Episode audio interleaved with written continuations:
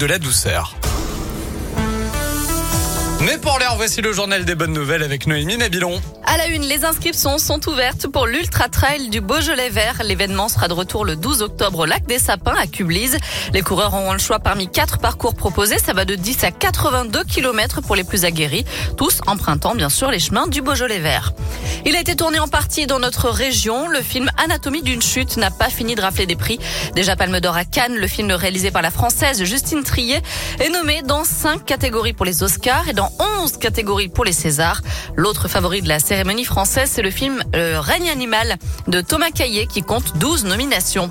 On termine avec une bonne nouvelle côté santé. Une entreprise française, Acticor Biotech, a mis au point un médicament très prometteur à prendre en cas d'AVC. Les résultats de l'essai clinique mené sur 160 patients sont très encourageants puisqu'ils réduiraient la mortalité de 50%.